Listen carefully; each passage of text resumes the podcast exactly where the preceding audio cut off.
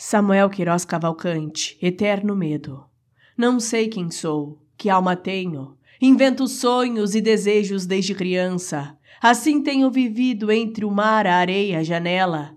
Vivenciar os jardins de lágrimas, esta santa profecia desfilando na abertura entre as cortinas, o vento fazer balançar meus pesares. Eu nunca sou eu, sou o outro que planeja, que sonha, coleciona esperança.